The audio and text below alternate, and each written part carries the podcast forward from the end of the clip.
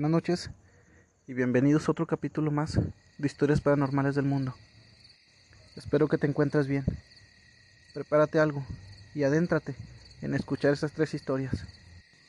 A veces no comprendo las personas hasta dónde son capaces de llegar para tener algo de dinero y poder. Esta primera historia me la mandan anónimamente.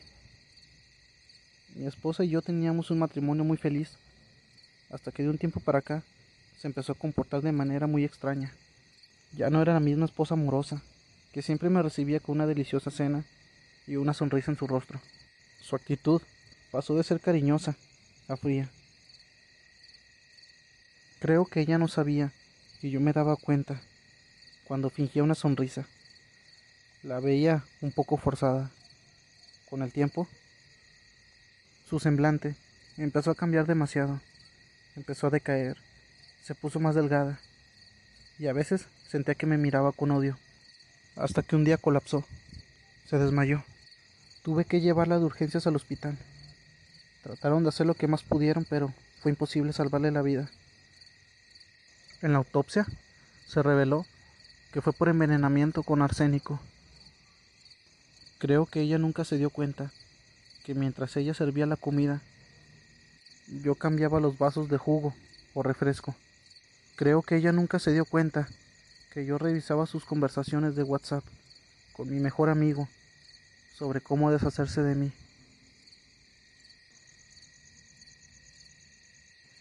La siguiente historia me la manda Luis Enrique. Buenas noches.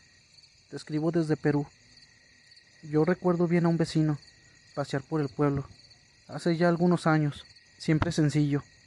Trabajaba en un matadero. Vivían al día. Pasaron los meses y ya casi no lo veía, hasta que me lo volví a topar. Y esta vez ya tenía un carro muy bonito y una casa en construcción, que iba a estar muy enorme, por cierto. Y siempre andaba tomando y gastando su dinero con mujeres. Siempre me pregunté, ¿cómo es que había hecho tanto dinero en poco tiempo? Solo lo miraba tomar en la calle. Y un día, trabajando con su hermano, le pregunté cómo es que había hecho ese dinero tan rápido se había hecho tan rico en poco tiempo y me dijo que él había hecho trato con el diablo. Le llevaba ofrenda en una cueva que estaba por el pueblo siguiente. Le llaman la cueva de la guita.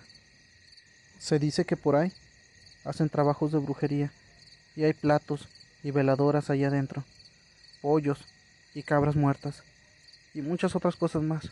Yo no sabía, pero también tuvo un bar en el pueblo le duró poco el dinero, porque dicen que ya no le llevó ofrenda. Cuando ya tenía suficiente dinero ya no quiso llevarle ofrenda, y misteriosamente perdió todo. En poco tiempo cerró el bar y quedó bien endeudado.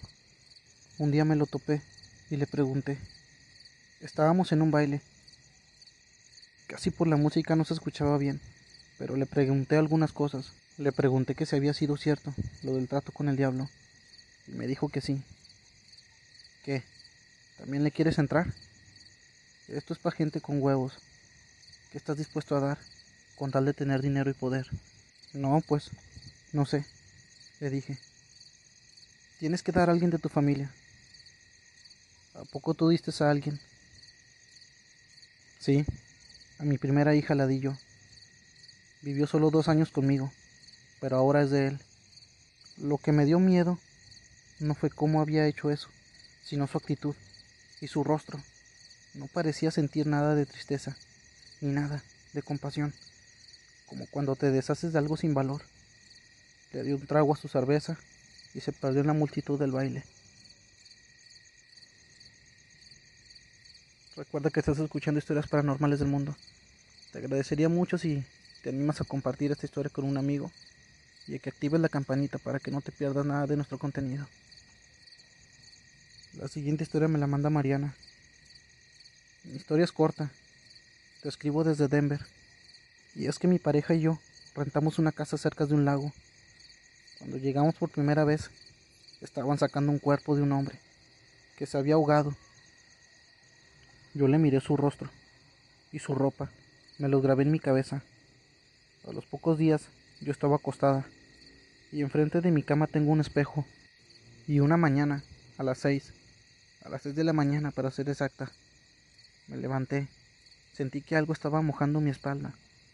Volté hacia el espejo y miré aquel hombre que se había ahogado. Estaba parado, al lado de mi cama. Me paré, pero no había nadie. Volté al espejo otra vez y lo volví a ver. Solo se miraba en el espejo. Cuando me maquillaba o me cepillaba el cabello, también lo miraba pasar por detrás de mí. Incluso en el piso, dejaba gotas de agua. Tuve que romper mi espejo y tirarlo. Puse mi televisión enfrente, pero cuando está apagada, logro ver su silueta en el reflejo del televisor. Echamos agua bendita y tenemos un cirio prendido todas las noches. Solo así podemos dormir tranquilos. Un saludo a todos, para todos que escuchen mi historia.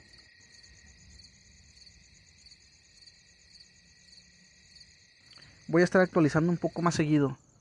Te invito a que actives la campanita para que no te pierdas nada de nuestro contenido. Si estas historias te gustaron, te invito a seguirme. Y si tienes alguna historia que contarme, te dejo mi correo. En la descripción lo encontrarás. Quiero mandarle un saludo a Laura Navarro. Espero te mejores y te mando buenas vibras. En la descripción te dejaré una pregunta. Si eres de las primeras 5 personas en responderla, te mandaré saludos en el siguiente capítulo de Historias Paranormales del Mundo. Leo todas las respuestas, así que te agradecería si te dieras un minuto de tu tiempo para responderla. Espero que estés bien y que pases buenas noches.